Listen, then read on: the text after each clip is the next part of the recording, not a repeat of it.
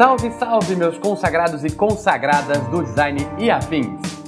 Bem-vindos de volta a mais um episódio do Mais Uma Cadeira, um podcast que pretende trazer novos pesquisadores do design e sobre o design em toda a sua temática, para a gente poder levantar com eles críticas e análises sobre o nosso campo. Ocupamos aqui duas cadeiras, eu, Cadu Silva, e o Gabriel Freitas, ambos designers, e a terceira é ocupada sempre por uma convidada ou um convidado com pesquisa e conteúdos interessantíssimos para os nossos questionamentos.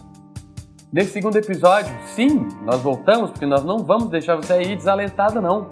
Nós vamos falar com a Isabela Milagre, arquiteta, fundadora da Bossa Furniture, um antiquário de imobiliário vintage brasileiro, e não bastasse, pesquisadora, curadora e produtora da exposição Carlo Auner, Martin Eisler e a modernização do móvel no Brasil. A exposição aconteceu no MUBA, agora entre agosto e outubro deste ano, e segue para o BH no ano que vem. Quando a gente tiver mais informações sobre isso, a gente vai postar no nosso Instagram e vamos deixar vocês todos avisados. A Isabela ocupa a nossa terceira cadeira para falar sobre a sua pesquisa sobre os irmãos Auner, a móvel artesanal, a forma e um pouquinho da mobilínia.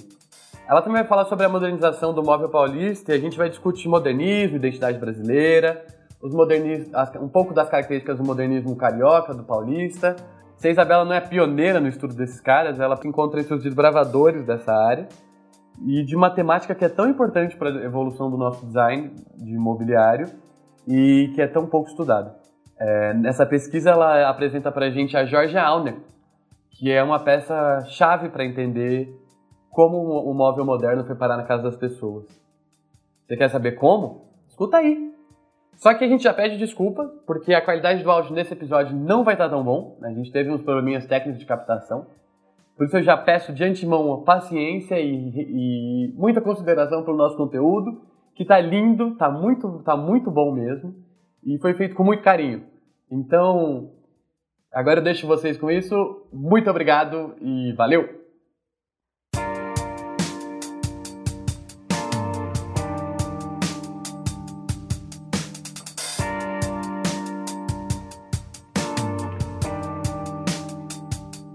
Oi, gente, tudo bom? É a primeira vez que estou começando. Esse aqui é o episódio 2 do Mais Uma Cadeira, podcast meu, Gabriel Freitas e do Cadu Silva. E a gente fala aqui bastante de arte, design e estamos discutindo bastante sobre o moderno no Brasil, nesse começo.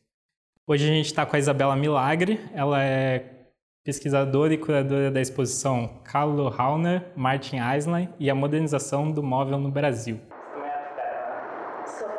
também é arquiteta, gente. E dá um oi aí, Cadu. Olá, tudo bem? Eu sou o Cadu Silva e, bom, a apresentação do Gabriel já, da nossa ilustríssima convidada, que a gente demorou a conseguir falar com ela, mas por fim conseguimos.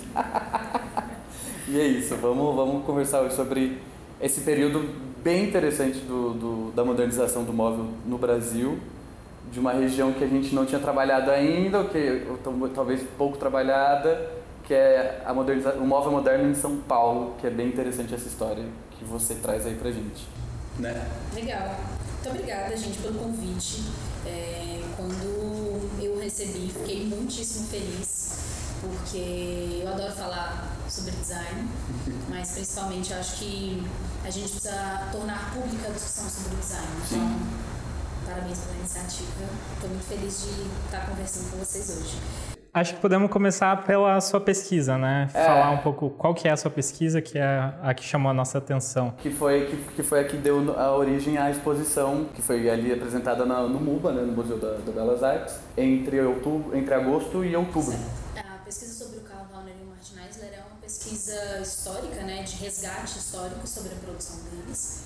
E quando eu fui escolher assim, uma temática para pesquisar mais a fundo, que era a intenção, eu cheguei à conclusão que a produção do carro e do Martin Eisner não havia sido pesquisada, assim, então ela passava em branco, apesar de ter uma importância muito grande no cenário é, industrial, assim, então é, a gente está falando sobre uma produção autoral desses dois nomes, mas está também falando sobre a produção da forma que foi a empresa que trouxe a produção internacional para o Brasil. Sim. Então, é, pensar que desenhos do Miss Van é, do Le Corbusier, foram produzidos no Brasil através dessa empresa. Graças a ela, é, acho que é um aspecto bastante importante. Assim. E, na verdade, tanto para pesquisa, né, no nível de discussão e de é, reflexão sobre a memória, estudo sobre o móvel, é um, uma lástima total, mas para o mercado também é uma, é uma perda muito grande, porque ele fica vulnerável a ideias muito voláteis, assim, então atribuições é, cacofônicas sobre a uhum. produção deles, é, enfim. Então minha preocupação foi em montar um material que pudesse ser referência para pesquisas e para pesquisas sobre eles. Assim. E esse trabalho foi feito é, com a produção de Joaquim Terreiro, já tinha sido feito com eles. É, acho que é constantemente feita é, pela família dos Alzupin também. O Sérgio Rodrigues tem um instituto. Então a gente já tem alguns nomes que são nomes fortes no cenário da, da produção moderna mas tem agentes constantemente ali fomentando e discutindo a produção deles. Acho que é legal a gente dar um contexto, um contexto não, é quase uma biografia rápida, assim, de tanto do, do, do Carlo quanto do Martin, quanto das fábricas que eles passaram e criaram. Quem é o Carlo? Quem é o Seria legal. Quem é, claro. quem, é quem nessa quem é, história? Dê nome aos bois. Acho que essa conversa, essa conversa começa com a Alina Bobardi, e num episódio muito interessante, assim, né, da cadeira de auditório do MASP, que ela até escreve isso na Habitat, né, que não existe uma cadeira moderna para auditório, ela se vê na missão de desenhar a cadeira moderna. Para isso, ela produz as primeiras 50, mas junto ao Giancarlo Palante, que já desenhava com ela na Itália, outro italiano também, cria a Palbra, que seria essa empresa a produzir os desenhos é, dos dois. E a empresa, na verdade, tem um sucesso comercial muito grande, né? Ela dura só três anos e depois o maquinário é vendido para o Carlo Raune, que já estava aqui no Brasil.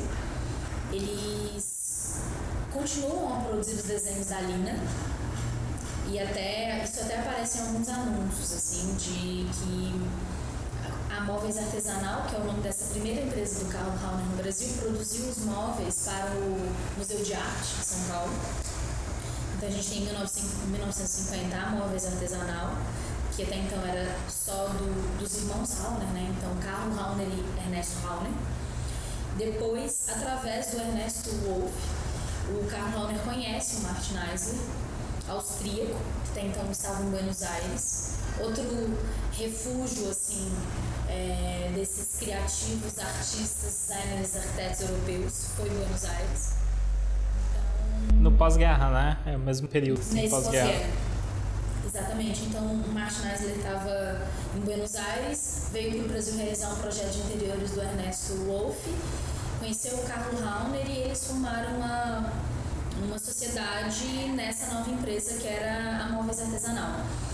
Eles mantêm três ou quatro anos é, o nome da empresa, até que numa discussão assim relatada, eles resolvem mudar o nome da empresa, que tinha muito esse caráter artesanal mesmo, mas que o objetivo era que ela soasse industrial, que ela tivesse seu de avanço. Então, o nome escolhido é Forma, e forma, né, forma móveis objetos de arte. Acho que é bastante interessante que é, ressaltar essa visão da decoração de maneira geral e não só o móvel. Assim. Então eles vendiam ali não só o móvel como um catálogo do móvel, mas toda uma ideia de decoração e ambientação moderna. Então, essa mudança da móveis artesanal para a forma não é só uma mudança de CNPJ e razão social, assim, é uma mudança de postura e produção da, da empresa. A gente sai de uma produção muito mais, é, uma, uma, produção que antes era racionalizada para uma, uma produção muito mais artesanal e sofisticada. Assim.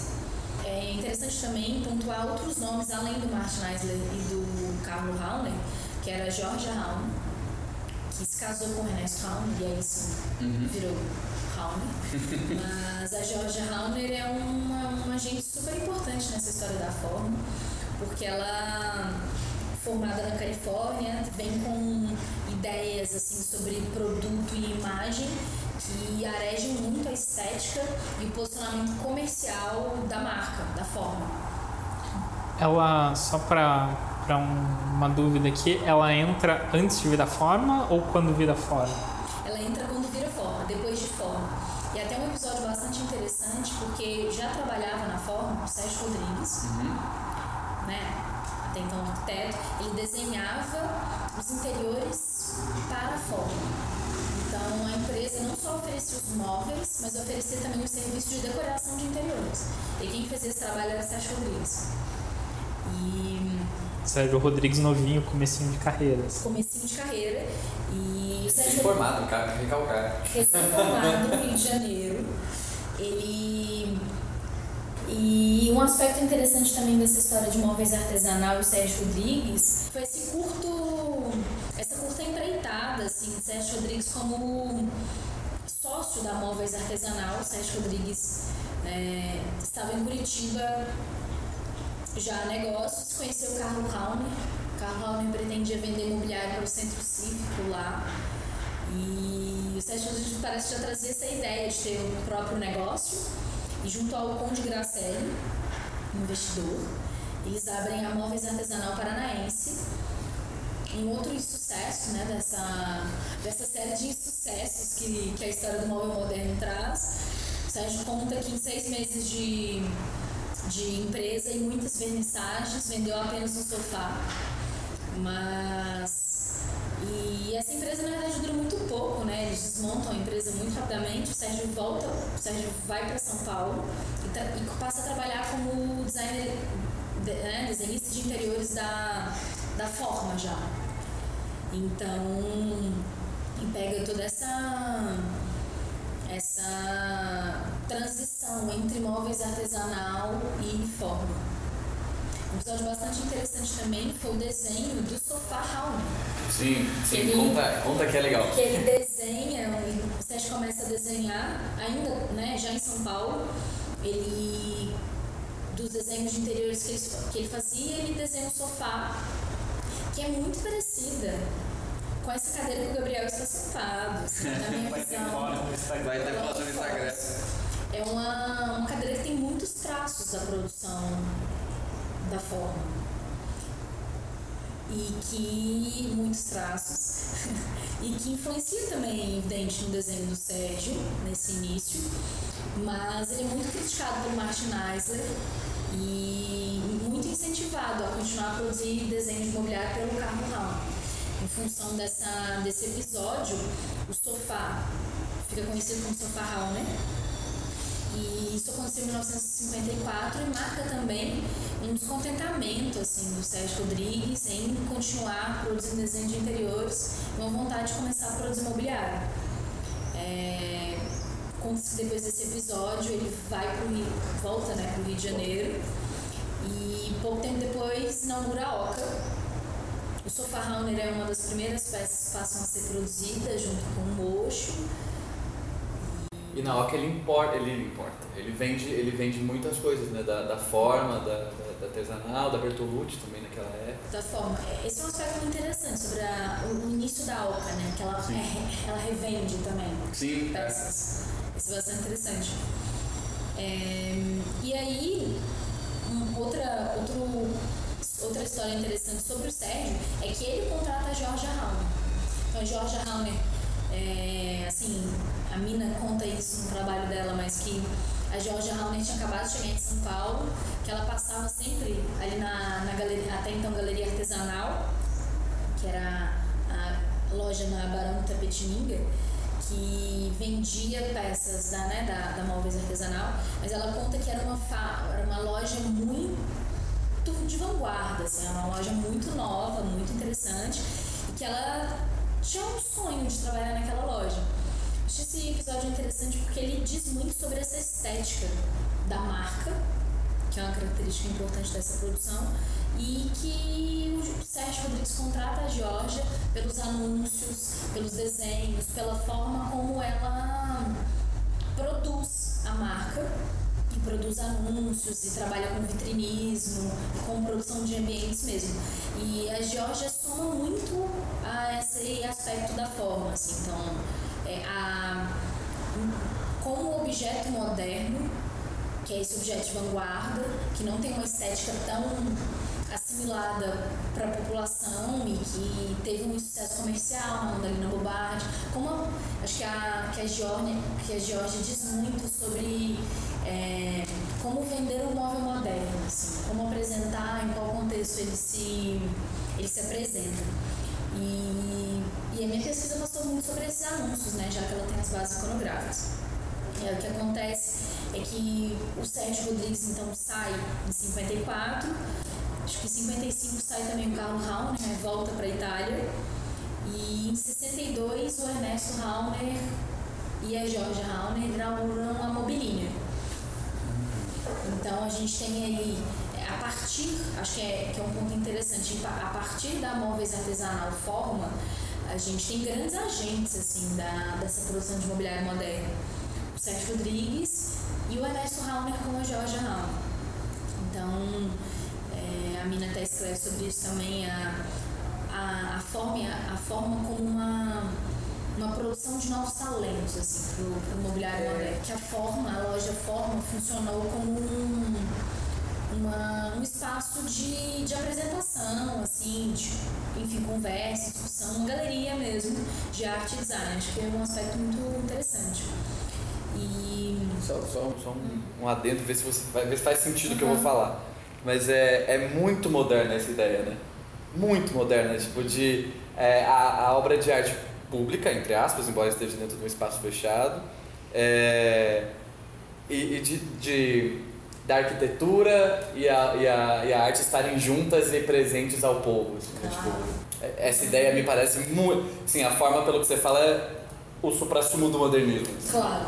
É, não, acho que é o supra-sumo do modernismo, né? A, a, utopia de oferecer, através do design, arte para todos também. Exato. Que é, acho que é a utopia master, ah. assim, do design, né? Tornar a, o desenho e, enfim, a apreciação estética Claro, assim, é, acessível. Acessível, é. é. Ou pelo menos vivível, digamos assim, dentro das casas das pessoas. Claro. Tem uma coisa sobre a pesquisa que eu fiquei pensando, assim, porque você falou que não existe um trabalho sobre eles, né? Não, ninguém levantou ainda.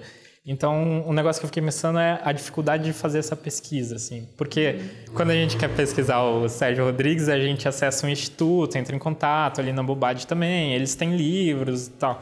E eu queria saber um pouco o que, que você pesquisou para Tipo, quais foram os objetos que você pesquisou, assim, não os objetos produtos, é, as fontes e aonde você foi para buscar esse material, assim? Então, eu acho que existe uma, uma parte histórica, assim, da, da discussão sobre o design, que às vezes ela é mais fácil de acessar.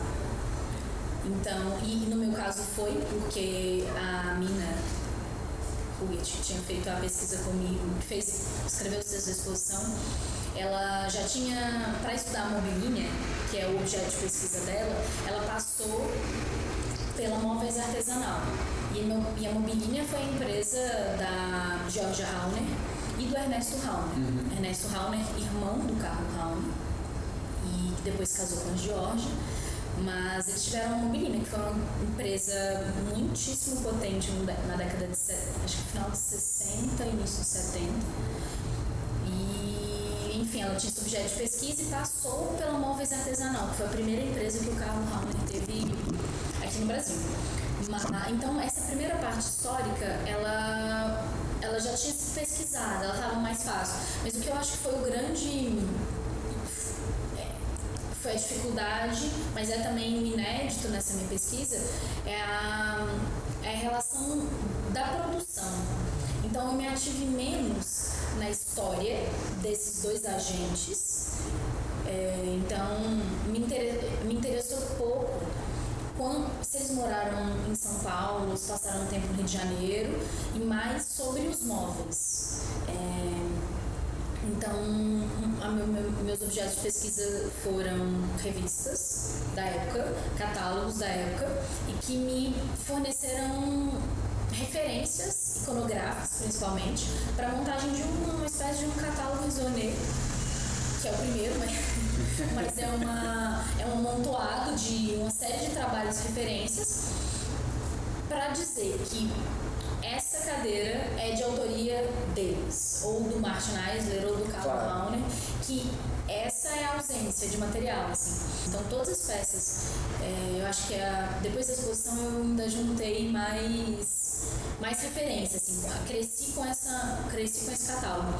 Então eu acho que eu tenho hoje 77 peças catalogadas. Caraca. Em que eu confirmei a autoria delas com base de referência. Entendi. E eu não me eu, eu fui pouco no eu ouvi pouco pessoas que conviveram com eles, porque o objetivo era trazer dados e referências palpáveis para a temática. Entendi. Então, tem várias memórias, assim, que, né, que, que cercam essa história, mas não foi uma. Não, não era o objetivo, ouvir e construir essa narrativa histórica sobre eles. Eu tinha um pouco de desconfiança de como buscar isso, porque às vezes a gente faz um catálogo e acha que é só para ah, um lançamento e tal, e na verdade é uma Sim. peça histórica, né? Sim. Que vai ficar, às vezes o móvel desaparece, né? A loja deixa de existir, o móvel vai para um antiquário e tal, expede, e você não catalogou. Se quando você não faz um lançamento assim, você pede, né? Então achei, achei que podia ir por aí mesmo. A pesquisa em base em imagem, assim. Essa questão que você está colocando é até uma, uma, uma problemática, assim, no sentido de que pensar que, que a minha pesquisa parte de bases iconográficas, então publicações, anúncios em revista, catálogos, as peças que não foram, não estão nessas, nessas publicações e não estão nos catálogos e também a gente não teve acesso é, com selo. Então, se uma peça também surge com selo, ela entra no catálogo, que ela tem uma marca. Uhum. Mas e essas peças que de repente não estão sem selo? é, mas também não estão nas publicações, essas talvez estejam perdidas. Perdidas. É. perdidas. Se eu entendi corretamente, então o seu trabalho sobre o Zauner e o, e o Eisler, eles é, visavam então criar uma, uma, uma fonte catalográfica para, para, para é, pesquisas posteriores sobre a, a originalidade e o desenvolvimento do trabalho deles, correto? Correto. E isso resulta na, na exposição que você é, curou e foi é, exposta ali no MUB, no, no, MUBA, que é no Museu, de, Museu da Belas Artes. Isso? Correto. Conta para mim um pouquinho, conta pra mim um pouquinho sobre a exposição, é, quais eram as atividades que ocorreram ali. Então, a ideia da exposição foi apresentar a, né, uma síntese da produção autoral do Carlos e do Martin Eisler. 50 a 62 recorte muito curto. 12 anos só. É. Então a exposição buscou apresentar peças que foram importantes para essa, essa história e servir assim como é, um de referências e autorias. E aí a ideia foi apresentar peças que tinham, todas tinham referência e todas eram peças vintage. Se não me engano, foram 32 peças que buscavam contar um pouco dessa, dessa história. E elas estavam organizadas através dessas duas empresas. Então, primeiro a gente tinha a Móveis Artesanal, que foi a primeira empresa dessa história, a empresa do Carlo Rauner.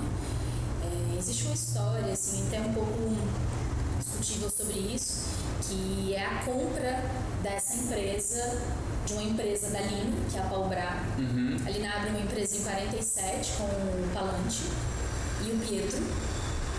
E tem um, um sucesso comercial muito grande. Assim. Então, três anos depois ela vende a empresa. É, vende a empresa para o Conde Gracelli. Uhum. Enfim, a empresa toma um outro rumo comercial, mas os equipamentos que eram importados de última geração são vendidos para o Carl Rauner. Ah começa uma produção muito parecida também com a produção do Paul Bra, que são peças em ferro, peças bastante simples, assim, pouco sofisticadas.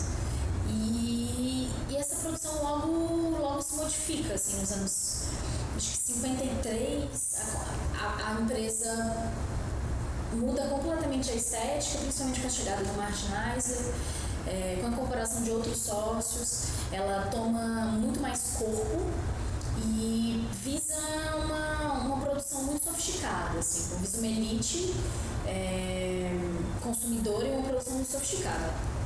Então a gente tinha esse segundo momento da exposição, que assim, talvez não sei se só para mim, mas era nítida a diferença entre as peças. Assim, peças muito mais simples, muito mais industriais, materialidade, e outras peças muito mais artesanais. Mas também na exposição, enfim, tinha essa, a primeira sala era uma sala de com uma linha cronológica até bastante rígida, assim. Na outra sala a ideia era trazer outras linguagens para a narrativa do móvel. Assim. Então tinha uma vídeo instalação sobre o restauro, que foi um projeto bem legal, que é, trouxe muito essa reflexão do restauro do, do móvel do século XX, né? Enfim, um restauro completamente diferente, um restauro de obra de arte, que é um restauro que pretende servir ao uso, né, também. E então tinha essa, essa vídeo instalação sobre o restauro, que está disponível na, no Instagram da exposição. E também uma, uma instalação que permite ao usuário ali vivenciar um pouco desse mood, desse dessa proposta estética moderna, que não era nada minimalista, ao contrário do que se pensa. E, e então, e era uma reprodução da, de uma capa da Casa Jardim, de 57, se não me engano, 57. Uma pergunta que muito me fizeram é, durante a exposição, durante as guiadas, foi com relação à forma em Brasília no sentido de que a gente tem a produção, né, Brasília mobiliada principalmente por Sete Rodrigues e Latelier, outros nomes também estão lá, mas uhum. muito por essas duas empresas. Desde também que existe enfim, uma série de contratos e proximidades entre algumas pessoas, mas a, o desenho do Carlo Rauner e do Martin Eisner autoral não está em Brasília por uma questão de período, assim, justamente porque essa produção não era mais produzida pela forma nesse período. Ah, então entendi. a gente. Essa produção foi até 62, 63. Partir de 60, a forma começa a produzir NOL e entra ativamente nessa, nessa produção e é a produção da forma que está em Brasília. Assim. Então, é, Poltronas Barcelona, é, e outras, outros desenhos internacionais, acho que tem bastante Le Corbusier lá também, é, Saline, enfim, peças de desenho internacional que estão no Brasília são todas da forma. Ah, que legal. Então, acho que é, só para a gente contextualizar, assim, em termos de datas, é, essa produção do carro Malmer de Marginal está antes da construção do Brasília. Bem antes. Faz muito sentido. bem antes. Então, ela... É, bem antes. Foi muito legal. A gente fez um, um, um talk também com o Michel Lotti e a Renata Gaia. Então a gente discutiu produção de interiores, ambientação, cenografia associado a produtos de design, que era uma ideia que a Forma começou a produzir nos anos 50, que sem dúvida né, assim, influenciou no sucesso comercial que a empresa teve. E você estava contando um pouco antes como foi a interação com as pessoas. Você disse que essa foi uma das partes legais, assim. Uma das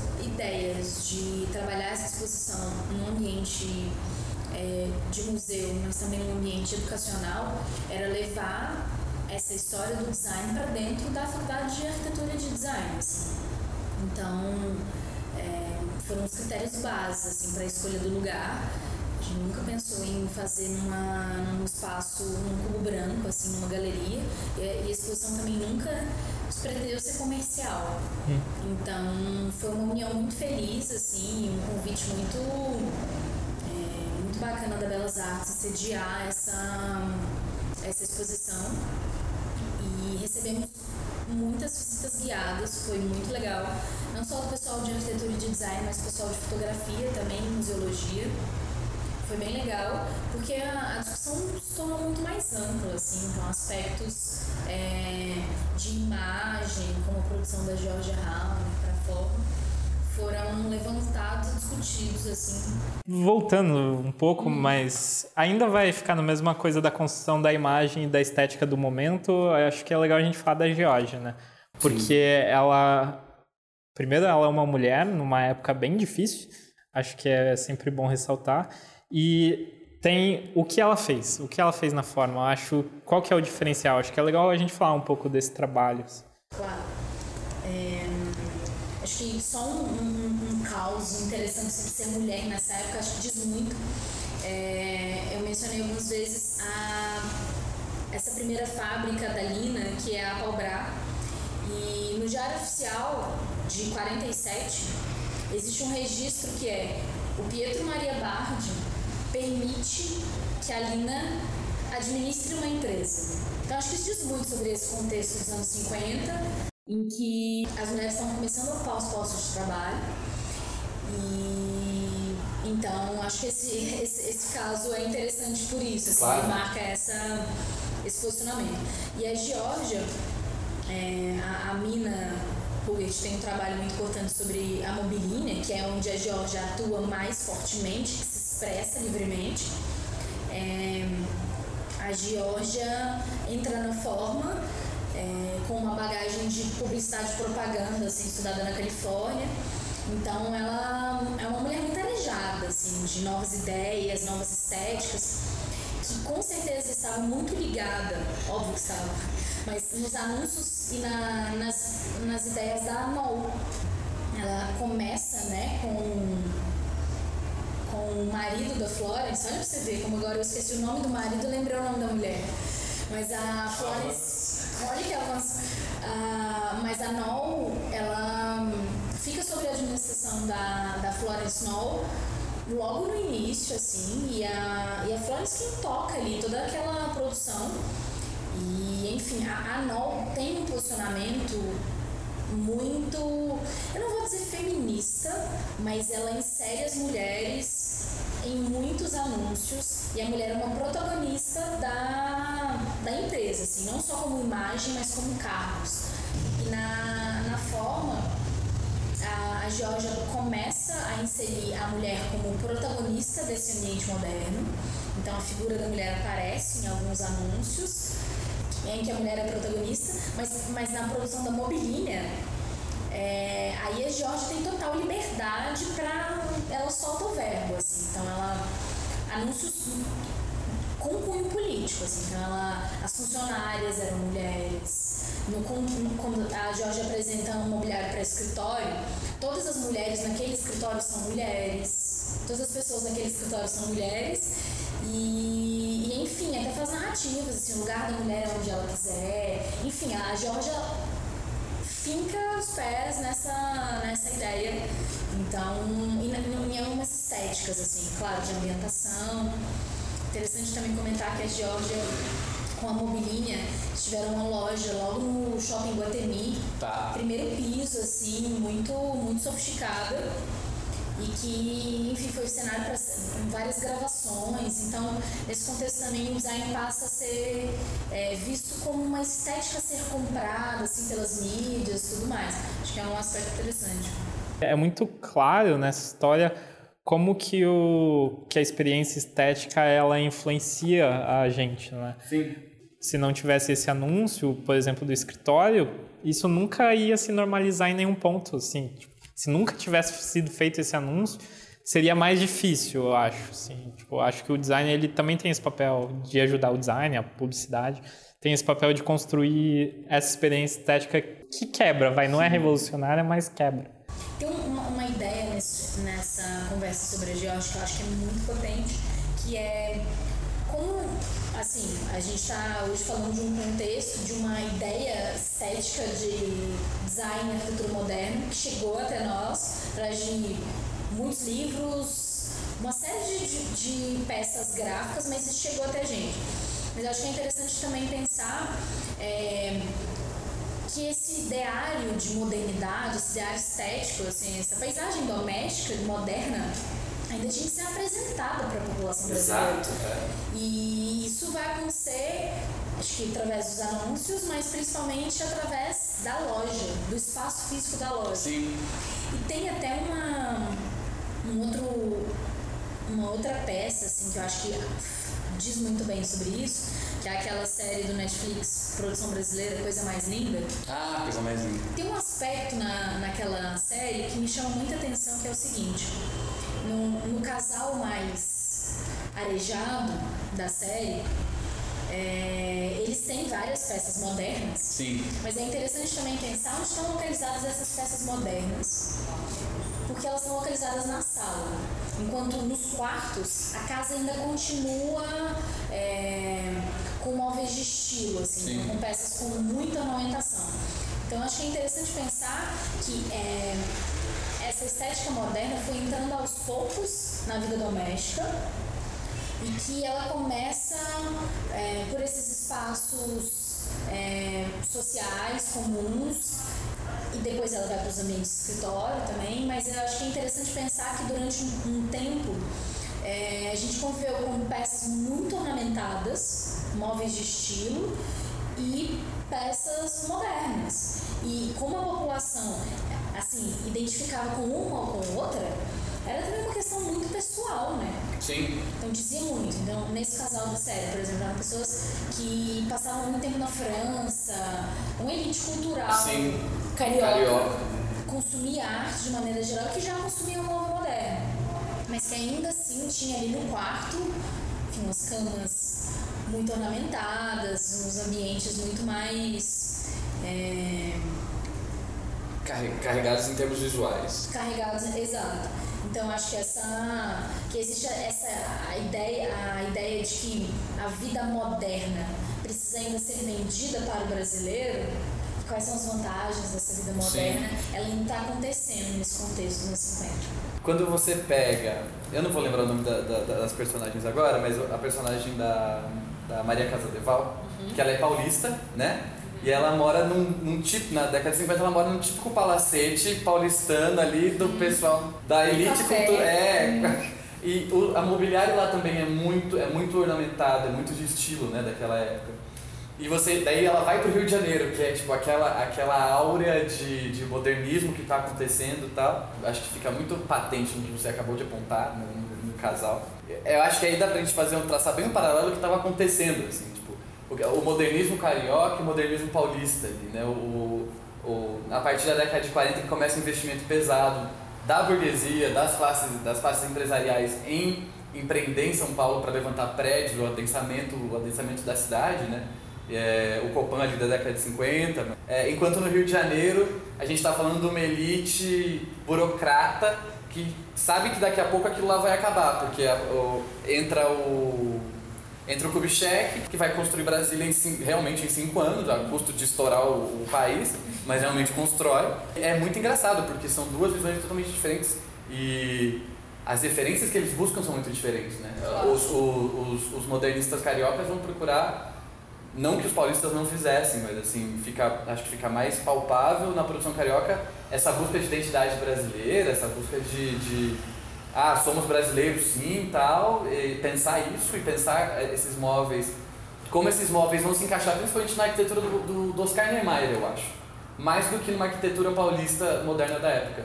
Porque se você parar para pensar, uma mole, ela se encaixa em São Paulo, tranquilo, na, na arquitetura da década de 50 de São Paulo. Mas ela fica muito melhor numa arquitetura, numa arquitetura fluida do, do Niemeyer.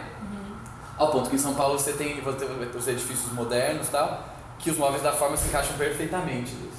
E o adensamento também vai causar a diminu- a diminuição dos espaços no Rio de Janeiro. Já não acontece muito dentro nesse sentido, né? Ah, Porque você tem novas áreas de expansão, Copacabana está nascendo, é, é, nasce na década de 30, 40. é, então você tem áreas de expansão ainda da, da cidade. No Rio, em São Paulo está indo tudo para o centro. Né? É, acho que dá pra gente pensar também por aí. A série acho que também vale, dá, acho que dá pra fazer, puxar esse gancho assim. Dá. E eu acho que tem um aspecto, o contexto ele vai falar das favelas no Rio, né? O surgimento das favelas no Rio. Eu acho que esse é um aspecto muito interessante. porque já tinha visto ali várias peças interessantes, estava observando o cenário, como estava contado de maneira geral. Eu acho que é interessante a gente pensar quais são os móveis que esse pessoal usa, sabe? Hum. Que móveis eles usam. E na verdade, é um, na, na minha visão, uma das características que formam o a arte popular, enfim, o, essa coisa do improviso. Uhum. Então eles usam uma série de caixotes, assim, não é um móvel definido. Claro. Eles não trabalham peças definidas, é, são caixotes, são tábuas, são peças que formam o mobiliário. Então, são, assim, as, a casa está ali retratada na, na, na, na, série. na série, é um, um, um arranjo de objetos de materiais ali. Né? Então, isso também é um aspecto bastante curioso. É verdade assim. mesmo, é bem curioso isso. E eu acho que a gente tem essas três faces, assim, tem um, uma coisa muito improvisada, uma vanguarda que está chegando. Ali eu acho que eles estão passando de 59 para 60. Eu acho que é, acho que é, acho que é isso mesmo. E, enfim, então eu acho que, que tem muito que dá, que a série dá dá uma conversa boa também. O aspecto que você comentou, ah, então o que estava sendo produzido, o que estava sendo utilizado de imobiliário nas favelas, né? Eu acho que aqui a gente consegue entrar com o regionalismo crítico que você mencionou e que a gente ficou tão emocionado com esse, com esse termo. Então vamos lá. Isabela, explica o que, que é o, o, regionalismo crítico que você usa num dos seus trabalhos. Certo.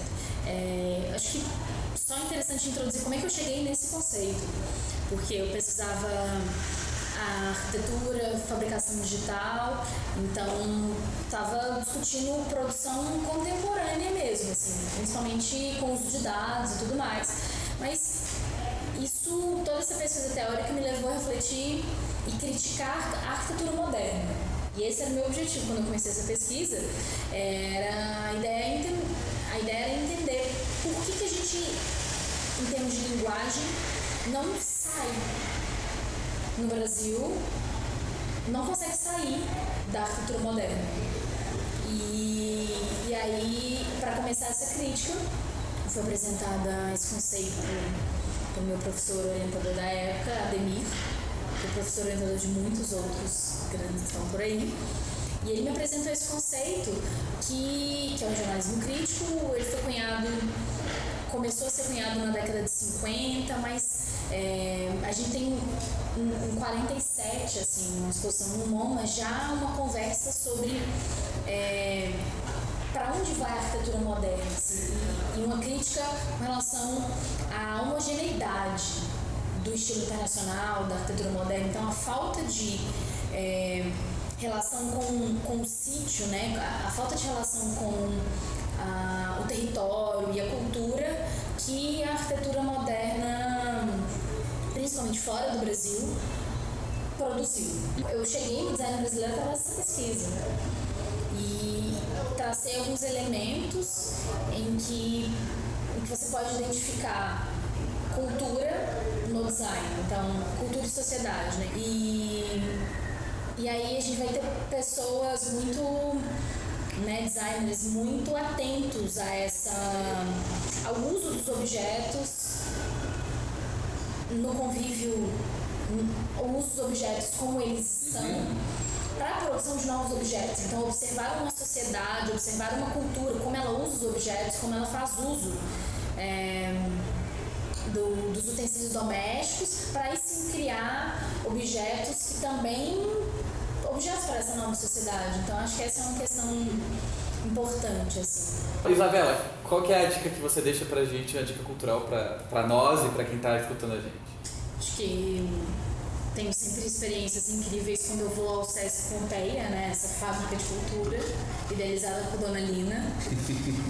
Então, ainda mais agora tem acontecido a exposição do Silvio Meirelles, acho que fica até janeiro, verificar mas é uma exposição, é a maior exposição sobre o Sildo.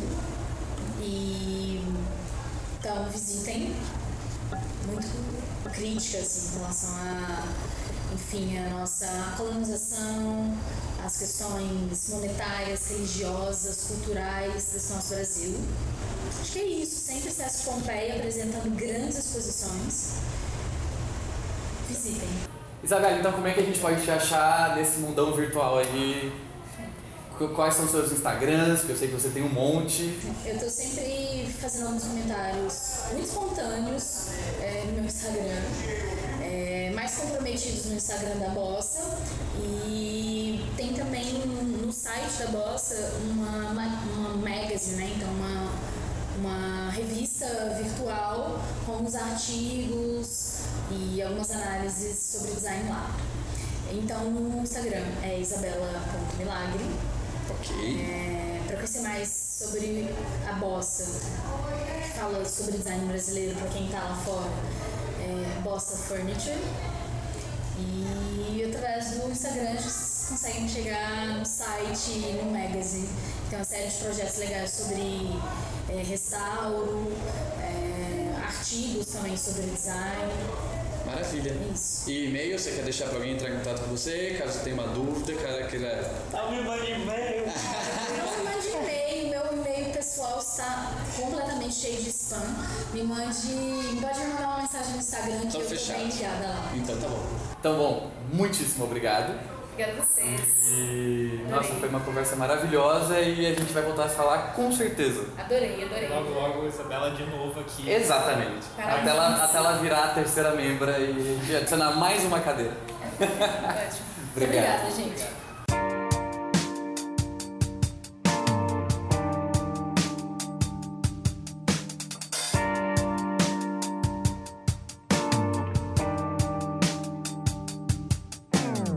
E aí, gente, curtiram o episódio de hoje? Galera, queria agradecer por escutar mais esse episódio do Mais Uma Cadeira. Se você gostou, se você tem alguma sugestão, alguma crítica, quer falar com a gente, é só que dá biscoito mesmo no Instagram. Eu já vou deixar aqui nossas redes sociais, ou melhor, a nossa rede social, que é o Instagram, é arroba muc, underline mais uma cadeira, muc, N-U-C, e o nosso e-mail é muc, underline mais uma cadeira, arroba gmail.com. Beleza? Então é isso, a gente fica por aqui. Valeu!